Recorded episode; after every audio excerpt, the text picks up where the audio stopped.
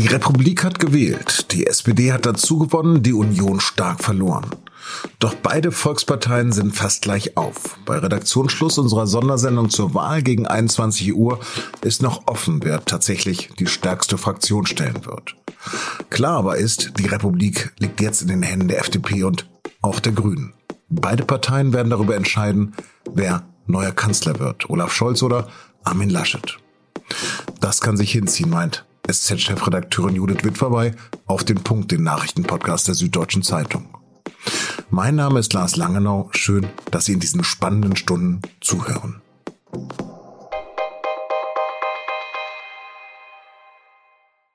Na, das wird noch ein Eiertanz und höchstwahrscheinlich wird er nicht in dieser Nacht zum Montag und auch nicht die nächsten Tage, geschweige denn Wochen beendet sein.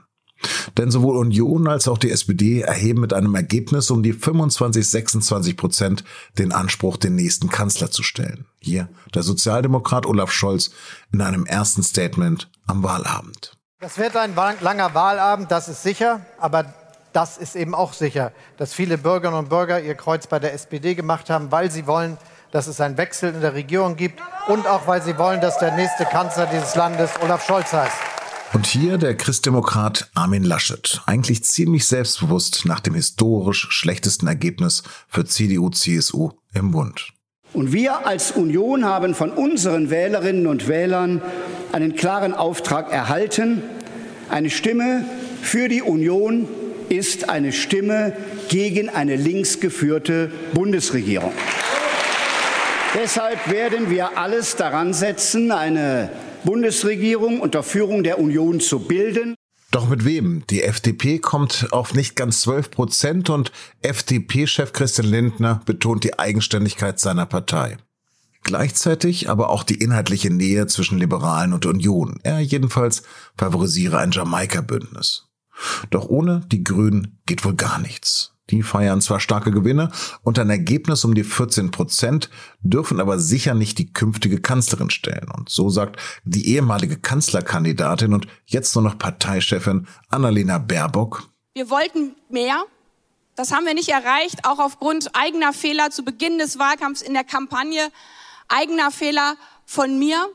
Aber wir stehen heute Abend auch hier und sagen, Diesmal hat es noch nicht gereicht, aber wir haben einen Auftrag für die Zukunft. Über viele Unsicherheiten, aber auch einige Gewissheiten habe ich mit der SZ-Chefredakteurin Judith Witwer gesprochen. Sie ist gebürtige Schweizerin und da hat man mit so einigen Dingen ja schon Erfahrung, die jetzt wohl auch in Deutschland zielen könnten. Frau Witwer, es ist sehr knapp geworden. Hätten Sie damit gerechnet? Ja, man musste damit rechnen, dass es knapp werden würde, aber dass es so knapp werden würde und dieser Wahlabend noch bis in die Nacht hinein spannend bleiben würde, das konnte man wahrlich nicht an. Union und SPD, Vizekanzler Olaf Scholz und CDU-Chef Armin Laschet haben sich ja bis zum Schluss ein umkämpftes Rennen geliefert. Olaf Scholz lag in diesem stark auf die drei Kanzlerkandidaten ausgerichteten Wahlkampf zuletzt auch vorn. Laschet erhielt aber in den letzten Tagen, wir wissen es, nochmals kräftige Unterstützung, prominente Unterstützung auch. Kanzlerin Angela Merkel, noch immer die beliebteste Politikerin des Landes, begleitete ihn zum Beispiel nach München und unterstützte ihn auch am letzten Wahlkampftag in seiner Heimatstadt Aachen. Dennoch, so viel steht, glaube ich, jetzt schon fest, gelang es der Union nicht, diese Aufholjagd zu machen. CDU, CSU stehen vor einem schlechten Ergebnis, vor dem schlechtesten Gesch äh, Ergebnis ihrer Geschichte, auch wenn natürlich eine Regierungsbildung selbst von Platz zwei aus nicht ausgeschlossen ist. Ja, trauen Sie sich denn eine Prognose zu? Wird es Jamaika unter Führung der CDU oder eine Ampel unter Führung der SPD? Also ich glaube, für Prognosen äh, ist es zu früh. Also ist es, die sind sehr, sehr schwierig derzeit. Beides würde ich sagen, ist möglich, eine Ampel oder auch äh, Jamaika. Ich glaube, FDP-Chef Christian Lindner hat ja vor vier Jahren äh, nach der Wahl gesagt, es ist besser nicht zu regieren als falsch zu regieren. Nun stellt sich die Regierungsfrage für ihn erneut und er könnte sogar am Ende zum Königsmacher werden in einer Ampelkoalition oder eben in einem Jamaika-Bündnis. Es ist für ihn natürlich eine hervorragende Ausgangslage. Und wenn Sie mir die Bemerkung als Schweizerin erlauben, ich glaube, Deutschland ist mit dieser Wahl auch ein Stück schweizerischer geworden. Also der Regierung werden künftig wohl drei Parteien angehören. In der Schweiz sind es deren vier. Bei einer solchen Konstellation muss man Kompromisse suchen und kleinere Parteien, eben wie die FDP, aber auch die Grünen, die erhalten Gewicht und können das Zünglein an der Waage spielen und können Königsmacher werden oder eben aber auch Themen zum Durchbruch verhelfen. Also es besteht natürlich die Gefahr von Formelkompromissen, auch von einem Reformstau. Die Chancen sind aber groß, dass von FDP und eben vielleicht auch von den Grünen Impulse ausgehen werden, die Deutschland voranbringen können. Lassen Sie uns kurz über die Parteien reden. Zunächst über die, die mit dem Anspruch Wahlkampf geführt haben, den nächsten Kanzler oder die nächste Kanzlerin zu stellen. Hat Sie die Stärke der SPD überrascht? Ja, also ich würde schon sagen, die SPD erlebt derzeit ein unglaubliches Comeback äh, und das ist vor allem einem Mann zu verdanken. Es ist ein Sieg von Olaf Scholz, das muss man so klar sagen. Er ist das Gesicht gewesen des sozialdemokratischen Wahlkampfs. Der Vizekanzler hat es auch am besten verstanden, den Menschen in diesen unsicheren Zeiten ein Gefühl von Sicherheit zu geben. Er hat den sachorientierten und auch uneitlen Politikstil von Angela Merkel nahezu perfekt nachgeahmt. Er profitierte aber natürlich auch von den Schwächen seiner Kontrahenten, von Armin Laschet und Annalena Baerbock. Er profitierte auch davon, dass er als Finanzminister aus einer Position der Stärke antrat, eine Glaubwürdigkeit hatte, dass er auch handeln konnte, zum Beispiel während des Hochwassers den Flutopfern Hilfe versprechen konnte. Und es half ihm auch, dass er auf dem internationalen Parkett erfolgreich war, etwa bei der globalen Mindeststeuer für Konzerngewinne. Also das ist sicher sein Verdienst. Die notorisch zerstrittene Sozialdemokraten präsentierten sich aber auch für einmal geschlossen. Olaf Scholz, den die Parteibasis ja vor nicht allzu langer Zeit noch nicht als ihren Vorsitzenden haben wollte, wurde zumindest vordergründig auch vom linken Flügel der Partei unterstützt. Und so konnte die SPD davon profitieren, dass die Union erstaunlich unvorbereitet in dieses Wahljahr 2021 stolperte sich zuerst intern sortieren musste und am Ende mit einem Kanzlerkandidaten antrat, der schon mit Schrammen aus dem Duell mit CSU-Chef Markus Söder hervorging und bis zuletzt nicht wirklich überzeugen konnte. Ein Wort zum Abschneiden der Grünen, die ja mal die Kanzlerin stellen wollten? Ja, man muss sagen, die Grünen sind, sind hinter ihren hochgesteckten Zielen zurückgeblieben. Sie sind erstmals mit einer Kanzlerkandidatin angetreten. Sie haben es gesagt, lange glaubte man auch, an das Momentum dieser Partei. Mit dem Klimawandel hatten sie ja ein großes Thema. Ihr Thema, muss man sagen, vom Duo Baerbock-Habeck ging lange auch eine Aufbruchstimmung aus, die eine Zeit lang auch verfing. Dann aber kam der Absturz, ich habe es gesagt, die Fehler der Kandidatin, das Dreamteam, das plötzlich auch nicht mehr wie ein Dreamteam wirkte.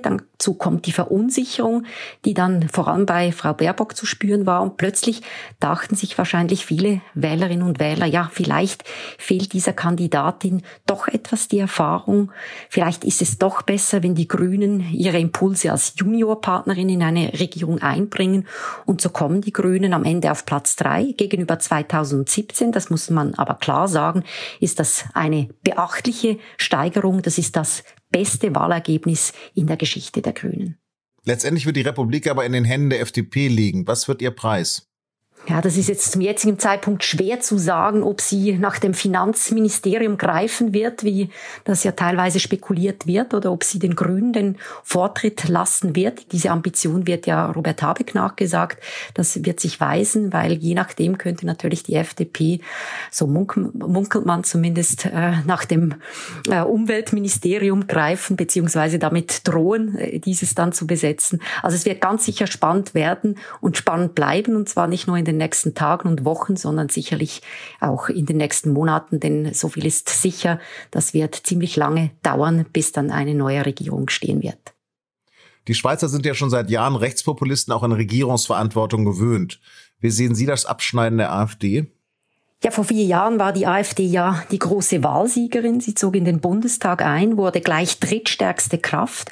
Nun liegt diese zuwanderungsfeindliche Partei laut den Hochrechnungen hinter den Grünen, liefert sich aktuell ein Duell äh, um Platz vier mit der FDP. Der vom Verfassungsschutz beobachteten Partei fehlten in diesem Wahlkampf die Themen. Selbst bei den demokratiefeindlichen Corona-Leugnern, äh, bei dieser Szene konnten sie nicht wirklich punkten. Dazu kommen die internen Machtkämpfe. Das alles macht die AfD nicht weniger toxisch, im Gegenteil. Also sie bleibt auch stark, äh, immer noch zweistellig und sie bleibt auch in einzelnen ostdeutschen Bundesländern sehr stark und eine gefährliche Kraft. Sie wirkt aber auf Bundesebene zunehmend isoliert und das lässt doch hoffen. Frau Witwer, haben Sie herzlichen Dank für Ihre Zeit an diesem Wahlabend. Ich danke auch.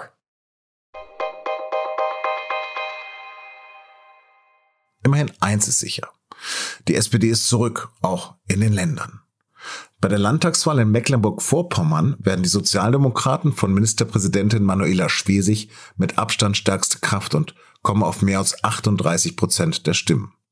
Zweitstärkste Kraft in Schwerin ist mit Verlusten erneut die AfD. Die CDU landet auf nur noch 14 Prozent.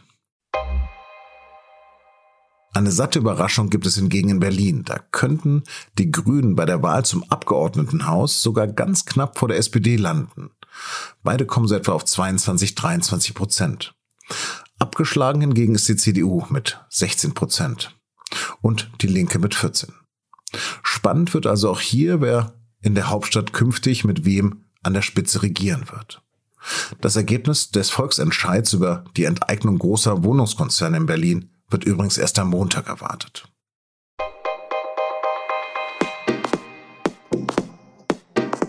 Das war die Sondersendung von Auf dem Punkt am Wahlabend des 26. September 2021. Wir haben Hochrechnung bis zu unserem Redaktionsschluss um 20.30 Uhr berücksichtigen können. Am Montagnachmittag werden Sie eine weitere neue Folge mit einer ersten Wahlnachlese hören.